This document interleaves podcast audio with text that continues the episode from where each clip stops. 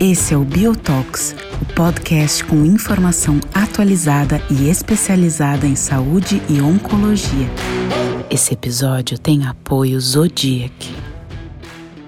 Olá a todos, é, bem-vindo ao nosso Biotalks de final de ano, é, nossa série especial gravando aqui os melhores artigos nos principais tumores.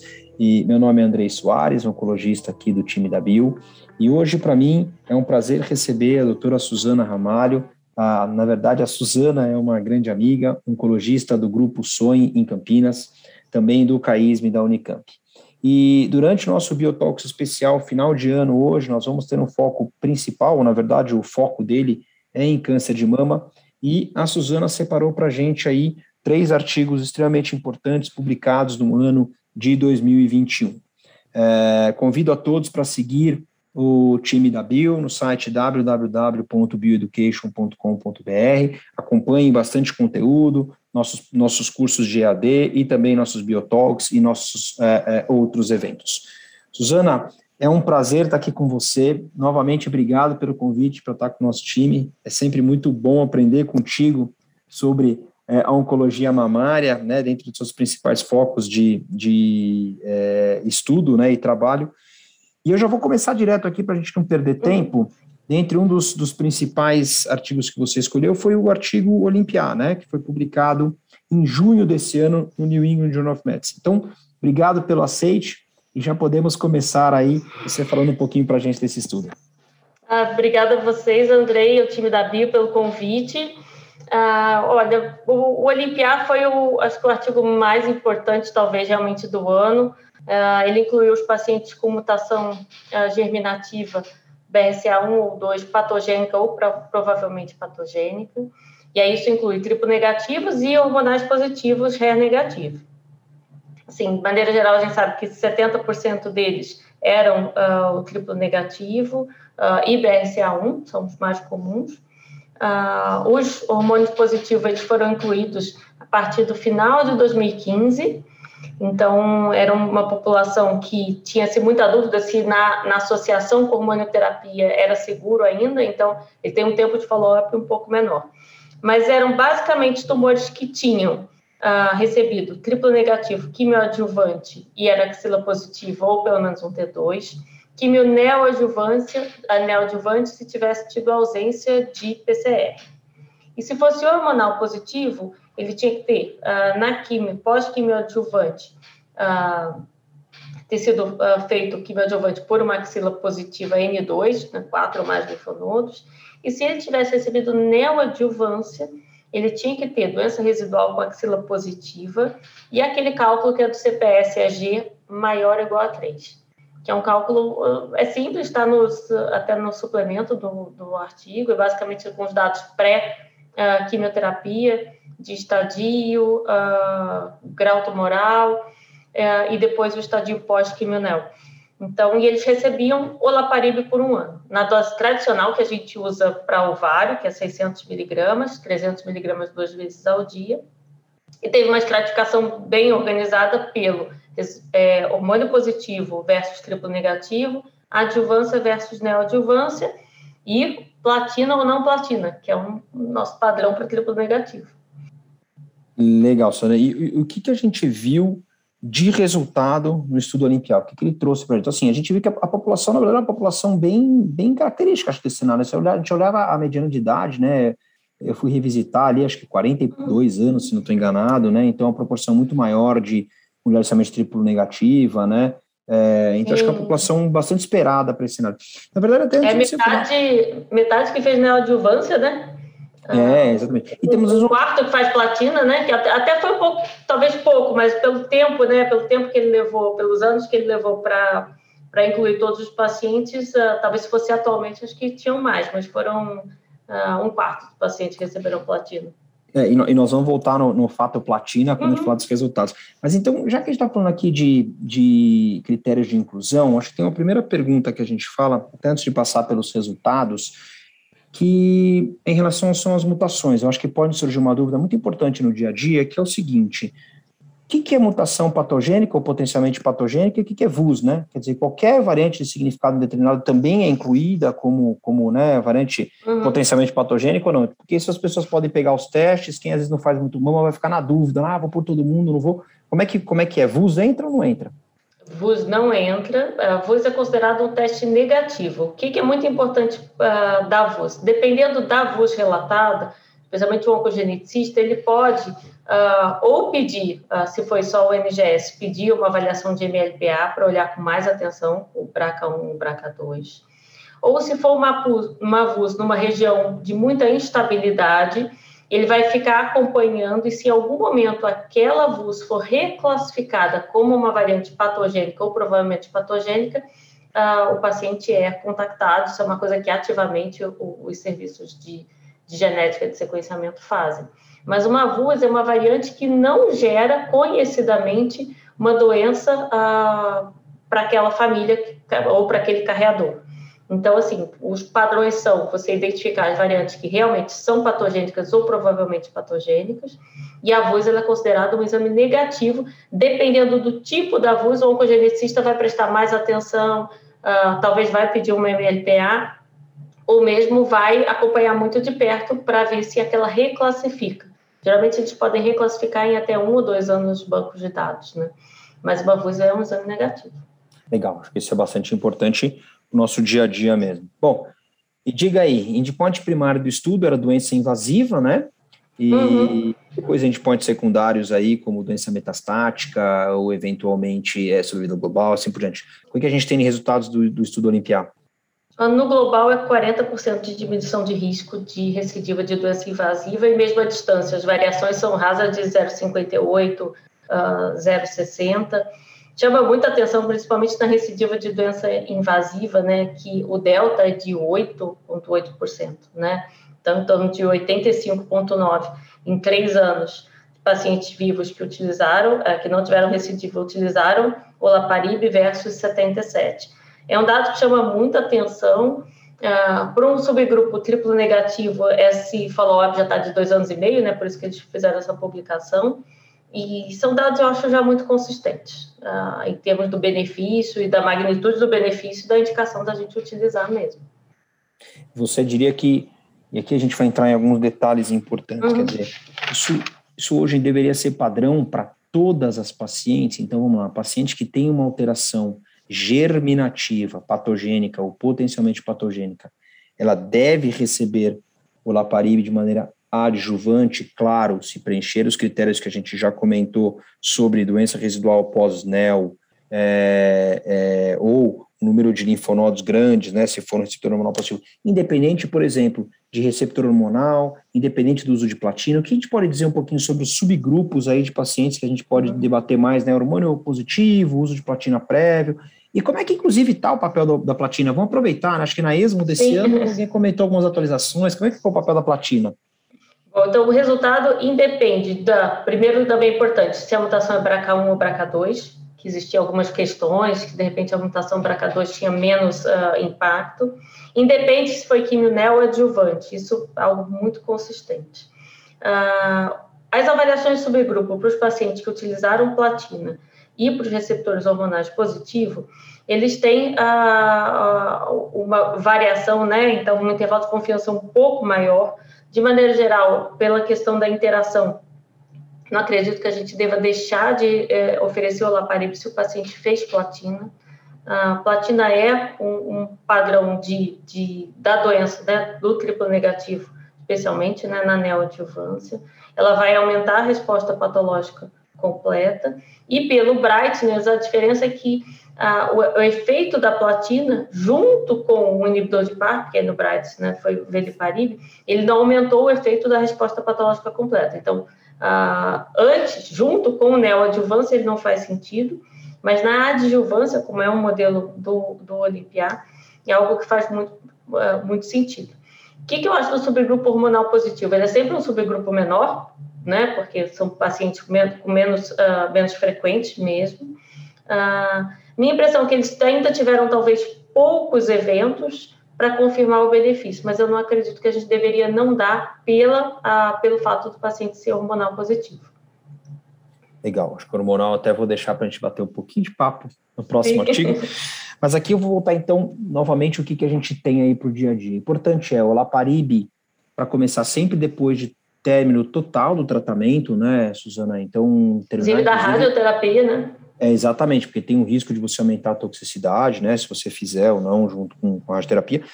E também no dia a dia, o que, que a gente pode esperar em termos de momento de testagem. Então, quando você recebe essa paciente hoje, vamos dizer que você vai é, é, avaliar e pensar em utilizar o Laparib. Qual momento que você vai testar? Quer dizer, logo no primeiro momento do diagnóstico, temos que testar todas as pacientes com câncer de mama, é, só as pacientes que têm um maior fator de risco, né, que a gente pensa que pode ter alguma relação com doença germinativa.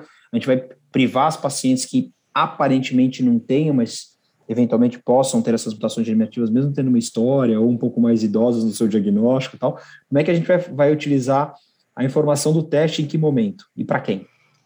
Então, assim, a informação do teste, especialmente no subgrupo triplo negativo, eu consideraria para todos, né? Talvez uma ou outra é paciente menos elegível, acima de 70 anos, acima de 60 anos, que aí há discussões muito grandes, né, do benefício. Mas, de maneira geral, se ela preenche os critérios elegíveis para o Olimpiar, eu faria uma, teste para todas. Ah, as pacientes hormonais positivos, de maneira geral, ah, pensando na perspectiva do, do histórico familiar, eu também faria para todas. Então, assim, de maneira geral, acho que hoje é difícil encontrar uma paciente, que a gente sabe que existe, né? Mas, assim, mais idosa, que não preenche critérios para nenhuma adjuvância, uh, tanto uh, para o Olimpiade, que eu deixaria de, de pedir o teste. Legal. Uma coisa interessante, eu acho até de toxicidade, né, também para a gente comentar, né? Assim, uh, maneira geral, tem 10% de descontinuação numa, numa medicação que não é um tempo muito longo, é um ano. O problema do olaparib é que as toxicidades elas costumam ser nos primeiros três meses. Então, as descontinuações elas tendem a ocorrer realmente no começo, por isso que gerou em torno de 10% de descontinuação. Uh, e para pacientes mais idosos, que não é bem o perfil realmente que a gente vê, né, paciente com mutação germinativa de diagnóstico de câncer de mama, mas é o que a gente vê usando, por exemplo, para ovário. Pode ter até 9% de anemia grau 3. Então, são eventos que, com certeza, nos primeiros três meses são os mais difíceis e foram provavelmente os com mais causa de descontinuação.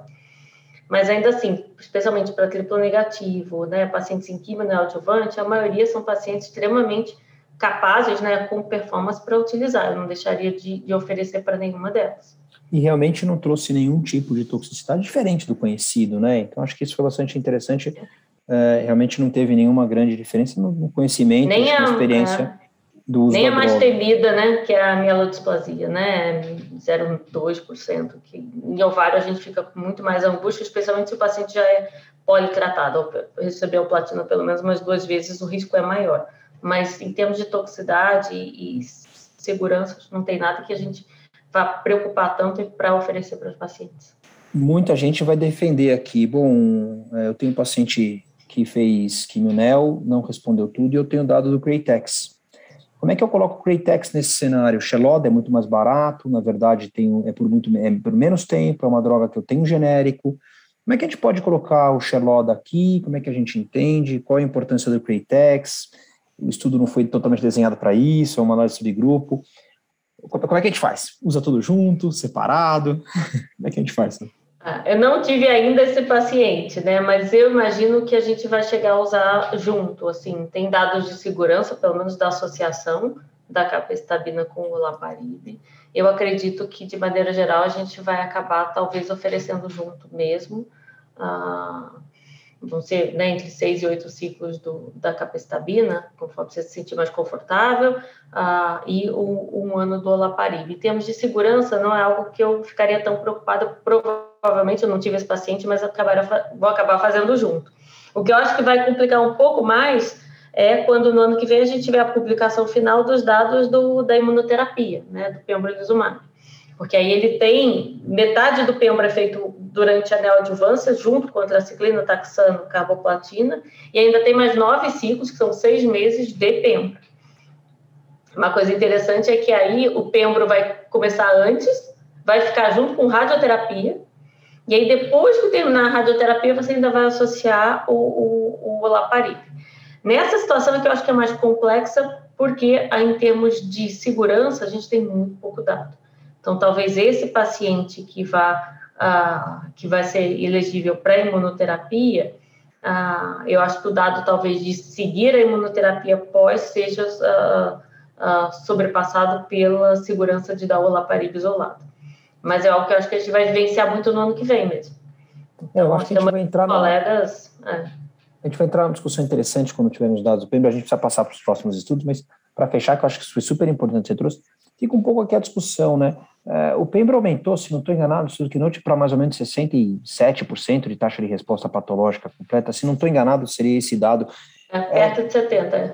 É. De novo, uns 10% de aumento, mais ou menos. Né? A Carbo fez mais ou menos isso, e aí a E ele veio a mais. É, o grande ponto é assim: o paciente que fez o Pembrunel e não teve uma resposta patológica completa, talvez seja o paciente que você até vai discutir, puxa, até que ponto esse Pembro vai realmente adicionar alguma coisa no pós. Então você vai fazer aquele, aquele achismo, bom, não é tão legal, então eu faço com a rádio, aí eu paro e vou fazer o Olaparibe, né? Então acho que a gente vai é, discutir é, muita estratégia. O dado é interessante, é, é, foi uma discussão boa do Congresso Europeu e o Peter Schmidt fez um, um dado da publicação né, com, sem, com resposta patológica completa, sem resposta patológica completa, mas o, eu acho que nesse aspecto, não tendo resposta patológica completa, eu ainda manteria o Pembro pelo dado comparado com você, ainda é melhor não ter resposta patológica e usar Pembro do que não ter resposta patológica e não ter usado Pembro. Mas são, são desfechos que, assim, são análises também, também não planejadas, né? Então, eles são extremamente um pouco balanceados, mas chama atenção na hora que, que ele mostrou. A minha impressão, assim, a gente deve incluir Pembro, porque diferente da Carbo, ela conseguiu comprovar uma questão de sobrevida livre de recidiva, né? Já com um dado mais consistente. Então, é, do, ah, do evento que Survival, né? Apresentado é. na ESMO agora, no final do ano, né? Realmente foi, foi positivo, né? É. Legal. Bom, a gente podia ficar aqui discutindo muito mais, mas vamos ter que dar uma andada. Vamos passar para o segundo estudo também de, de adjuvância, né? Então, doença localmente avançada em mama, que é o estudo Monarch. Na verdade, o estudo foi uma atualização já dos dados do, do uhum. publicados previamente do Monarch, que saiu na Annals of Oncology agora em dezembro, né? Ele teve, acho que, o online em outubro, se não estou enganado, e agora em dezembro saiu realmente a publicação. Fala um pouquinho do desenho de estudo, qual era esse estudo, e um detalhe nós vamos puxar aqui sobre realmente as, as receptores hormonais positivas. Então, essa publicação ela foi atualização de 27 meses, com uma análise uh, interessante do, do KI67. É, basicamente, eram pacientes de adjuvância de alto risco. Ah, então, eles tinham que ter ou uma doença axila N1 com características de pior prognóstico, KI, grau 3, uh, e um tumor acima, ou um tumor acima de 5 centímetros, uma das três, mais a axila 1 a 3 linfonodos, ou ele era uma axila com quatro ou mais linfonodos. E aí fizeram avaliação especialmente por QTDEL ou adjuvante, pré e pós-menopausa. Uh, são dois anos de amemaciclib. A maioria dos pacientes recebeu inibidor de aromatase, quase 70%, em torno de 30% tamoxifeno. Na população geral, em torno de 20% de supressão ovariana, 14% quanto era inibidor e 7% quanto era tamoxifeno. Ah, é o primeiro estudo de adjuvância de, de inibidor de ciclina positivo, porque a gente teve outros estudos né, com outros inibidores de ciclina que não foram positivos. Então, ele é realmente é positivo com uma diminuição de risco em torno de 30%. Ah, já nessa e algo que foi mantido, porque a primeira publicação dele tinha um follow-up de 15 meses e era muito precoce. E esse benefício ele manteve nessa publicação atual de 27 meses. Então, é algo que provavelmente agora tem mais de quase 90% da população toda que terminou o ABEMA já há dois anos. Então, está um dado mais solidificado e interessante realmente de ver que manteve o benefício. Algo que mudou um pouco nos outros estudos de inibidores de ciclina, o PALAS uh, e mesmo o Penelope B, que falas era de adjuvância, o Penelope B é de doença uh, residual pós-neoadjuvância. Então, chamou atenção pelo menos a consistência também, sabe? De um segmento curto tinha a diminuição de em torno de 30% e o segmento mais longo manteve essa a, a diminuição de 30% em risco de recidiva. Legal, eu, eu, eu, eu, vou até começar, nós vamos, nós vamos ter como não discutir, né, o, o Palas e o Penelope junto aqui, e alguns dados que podem ou não justificar essas diferenças de um estudo positivo e um estudo negativo, na verdade, dois negativos, né, e um estudo positivo. Mas aqui me chamou a atenção, eu fui ler, a, né, a gente leu a publicação, eu, eu confesso que eu, eu, li agora recente, quando você selecionou esse artigo, eu não tinha lido na, no Online First, é, é, essa atualização do Monarch. Eu fui ler realmente agora quando você né, destacou como, como leitura para nossa discussão aqui. E eu estava crente que eu ia chegar lá, lembrando que esse estudo ele tinha duas cortes, né? A corte 1, como você bem falou, aquelas pacientes com 4 ou mais linfonodos, ou um N1, mas que tivesse junto um grau 3 ou um T3, né, um tumor acima de 5 centímetros, ele tinha uma segunda corte, que era a corte também N1, 1 a 3 linfonodos, e KI67 maior ou igual a 20%. E o que me chamou a atenção nessa publicação é que foi interessante, eles atualizaram os dados aí com follow-up de 27 meses, eles fizeram uma análise ITT de todas as pacientes com KI67 high and low, né, acima ou abaixo de 20%, mas eu estava esperando muito uma, uma avaliação das pacientes com 1 a 3 linfonodos, especificamente a corte 2, 1 a 3 linfonodos e KI maior que 20%. Então, minha pergunta para você é o seguinte, como é que você vai interpretar? Me parece que aqui eles estão meio que empurrando essa população. Será que essa corte 2 é realmente positiva? Eu vou oferecer para essas pacientes 1 a 3 linfonodos KI maior que 20%? Olha, eu não consigo te dizer. A minha sensação um pouco dessa, dessa, dessa corte é que, assim, uh, se a paciente, se ela se encaixar nesse subgrupo, mas especialmente se ela for pré-menopausa uh, e tiver feito, por exemplo, quimionel, uh, independente desse, dessa característica, né, de ser menos, cair menos tão, não, não tão alto, ter ficado na corte né, de um linfonodo só com característica de pior prognóstico, provavelmente eu vou continuar mantendo a indicação. Minha impressão, o benefício foi muito consistente ah, para esse subgrupo, especialmente o pré-menopausa e quetenel. O RASA chegava no, no subgrupo a 0,58, 0,64, então me chamou a atenção. Eu não vou deixar de, de indicar, mas eu acho que realmente, como eles tinham o CAI de todo mundo, eles fizeram uma análise pelo considerando o prognóstico do CAI, mas não só desse, de, dessa corte. Minha impressão é que eu acho que eles não vão publicar separado. Tenho essa é, é impressão, é, sabe? É, é mas... uma pena, acho que pelo menos para a gente ter uma ideia, né? Agora, interessante, na, na, na publicação eles comentaram, né, que os pacientes tinham mais linfonodos, em geral tinham um CAI mais baixo, né? E acabaram também tendo seu benefício. Agora a pergunta que não quer calar, né? Por que que palmo é negativo nos estudos PALAS no cenário adjuvante, no estudo Penélope no cenário neoadjuvante? por que, que o estudo Monarch foi positivo. Então, é, será que você comentou bem aí sobre os tratamentos? Talvez as pacientes não tão perfeitamente tratadas em termos de, de endocrinoterapia, né? Só 20% de maneira geral recebendo aí o duplo bloqueio. Será que houve diferença nisso? As populações estudadas foram iguais? Tempos de tratamento, drogas? O que, que foi que foi diferente, Suzana? O que, que eu acho que chama atenção? Então, no Paulus até eram dois anos de tratamento, mas o, o abemaciclib é um inibidor de ciclina em termos de potência reconhecidamente mais potente, né? Em termos de, de, pelo menos de potência, não posso dizer em termos de eficácia, mas enfim, em termos de potência. A maneira de entregar ele, né, de ser uma medicação contínua, provavelmente faz uma diferença também nisso. Ah, o Penélope usou só um ano de palpociclib, ah, e uma das coisas que a gente gera muita uh, dúvida é: será que o inibidor de ciclina na adjuvância ele só vai manter o benefício durante o uso? Então, será que depois de um ano ou depois de dois anos você suspende o inibidor de ciclina e a população ela começa a, a ter o mesmo nível de recidiva, né? Quem usou e quem não usou. Isso foi uma, uma das justificativas da gente ver que especialmente o Palaps e o Penélope, eles pareciam que abriam a curva nos primeiros um, dois anos e depois a curva fechava. Ah, a minha sensação é que, assim, o Monarquia, ele pegou uma população de extremo alto risco, Nesse segmento curto, a, o ABEMA foi capaz de diminuir as recidivas precoces, acho que a gente não tem, não tem muita dúvida disso. Se no segmento para frente isso vai se continuar, não tenho certeza já estamos com 27 meses, quase 90% da população utilizou, ah, mas a minha impressão é que talvez ele se consolide como esse benefício, pelo menos na recidiva inicial. Na recidiva após dois anos, aí a gente vai ter que acompanhar um pouco mais para ter certeza, mas acho que agora é um dado consistente ele ter diminuído as recidivas precoces. Né? Mesmo com também as taxas de descontinuação que chamaram a atenção em todos os estudos né, dos inibidores de disciplina adjuvante. Você sabe que em hormonioterapia, de maneira geral, no quinto ano, quase 30% das pacientes provavelmente não estão usando mesmo. Então, assim, com inibidor de ciclina, você está dando mais toxicidade num cenário que a paciente já está num segmento, né? Ela não tem uma doença visível. Então, assim, o quanto que descontinua em cada estudo também é algo que vai estar influenciando o, o benefício. Você não pode beneficiar de algo que não está tomando. E foi 17%. Não é desprezível, né?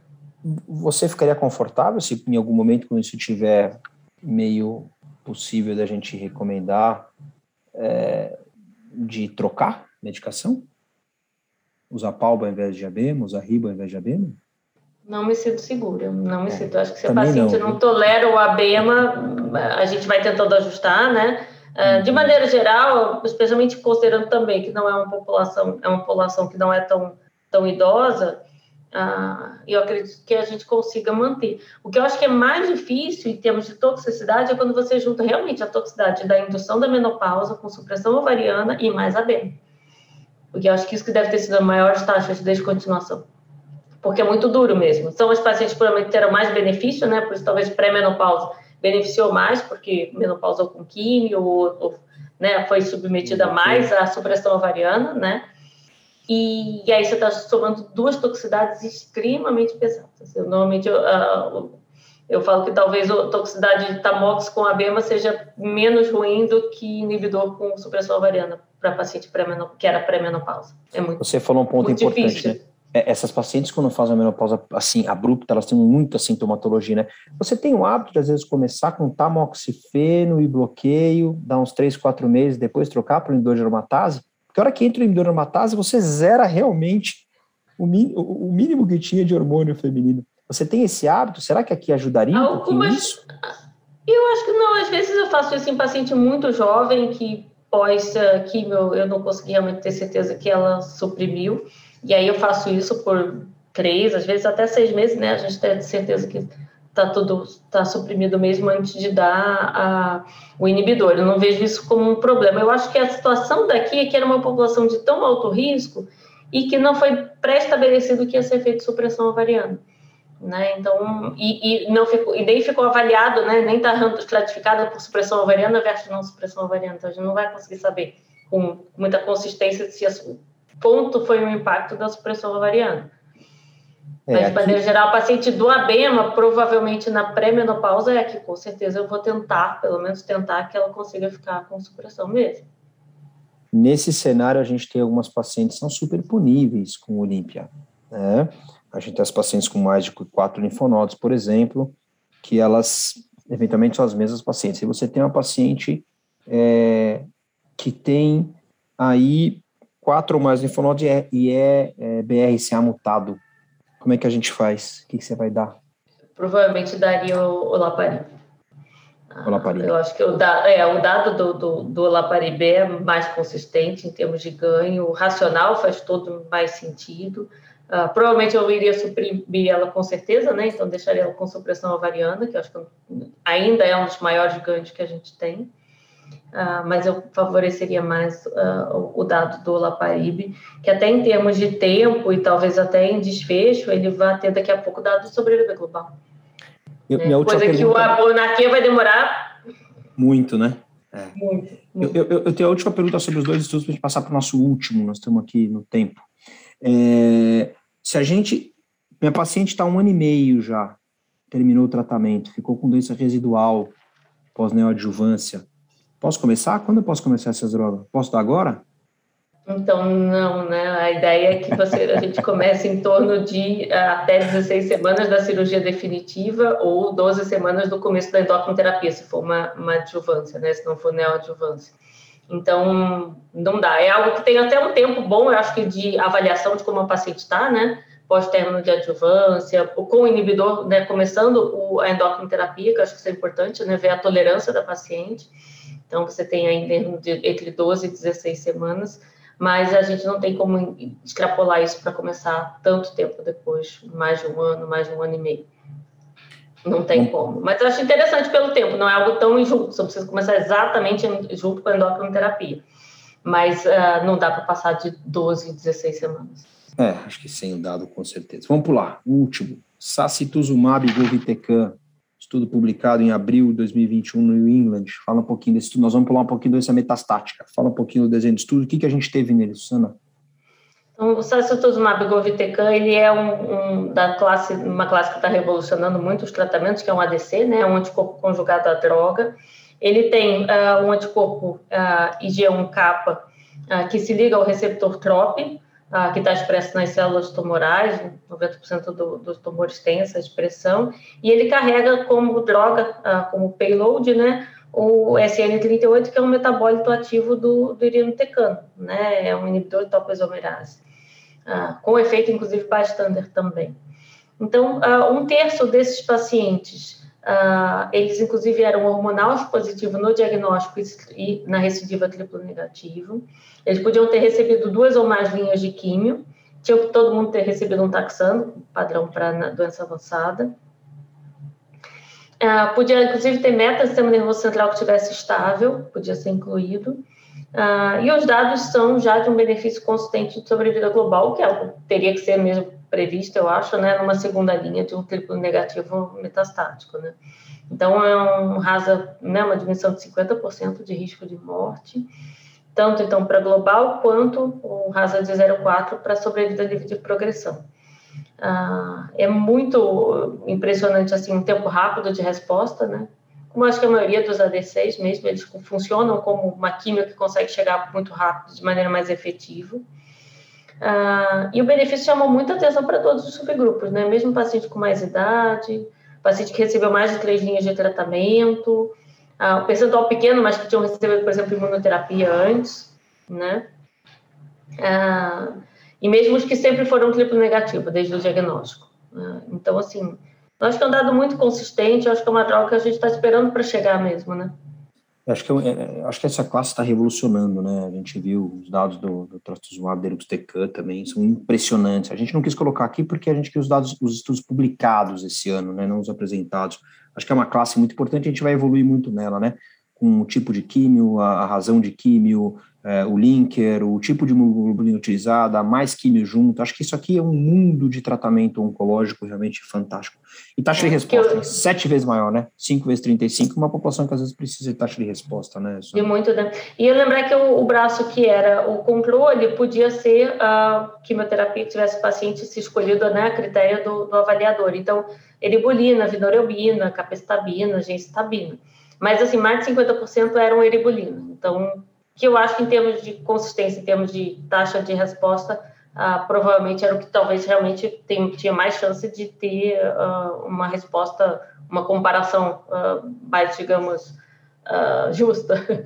É, aí Embora realmente crítica, o dado foi muito bom. Aí vai minha crítica. Acho que sim, acho que o dado é incontestável, não tenho dúvida. A gente olha os fora esporte subgrupo, inclusive, fantástico, né? Mas uhum. aí vai minha crítica, né? A gente sabe que eribulina é melhor que todas essas outras drogas, né? Então seria muito justo, no mínimo, eles apresentarem, no mínimo, como, como discussão, a gente sabe que uma análise uhum. subgrupo não seria o suficiente para a gente não oferecer sastuzumab nesse cenário, mas assim, eh, seria elegante, né? Um desfecho por quimioterapia, a gente tem uma ideia um pouquinho do, do benefício, né? Eu acho que é, alguma, algumas linhas, assim, né? Gencitabina isolada, capecitabina, tem extremamente, os pacientes vão muito mal, né? Mas é claro, como eram pacientes duas ou mais linhas... É, e a eribulina ah, já se provou melhor que as outras, né? É, exato, a gente já é, tem o então, dado da eribulina melhor, né?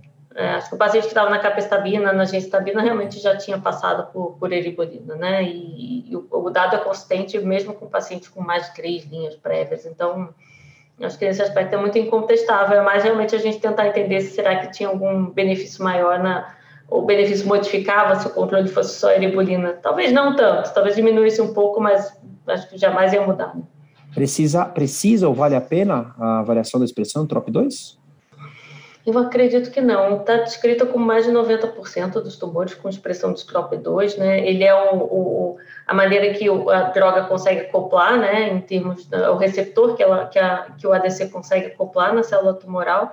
Uh, mas eu acho que não é a expressão dele que está ditando o benefício. Mesmo com a previsão dela ir para as primeiras linhas, né? Que agora o sacituzumab vai ser testado em outras linhas, eu não acredito que esse seja o maior uh, o racional de dar de tanto efeito do, do sacituzumab govitecan.